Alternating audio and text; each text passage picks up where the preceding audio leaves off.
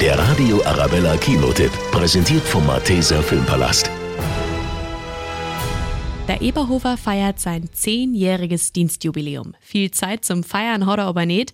Erst muss er sich noch um den Besitzer eines Lottokiosks kümmern, dem ein Finger abgeschnitten wurde. Der Grund? Seine Spielschulden. Die Geldeintreiber lassen auch nicht lang auf sich warten und stehen auf einmal vorm Laden. Und dann zerschirsen's Anno die frisch gebackenen Gugelhupf.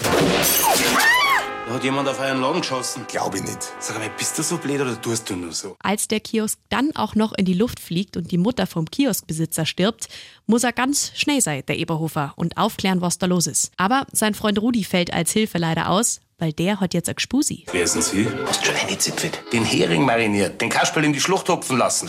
Und dann kriegt der Eberhofer Anno an ganz neuen Freund.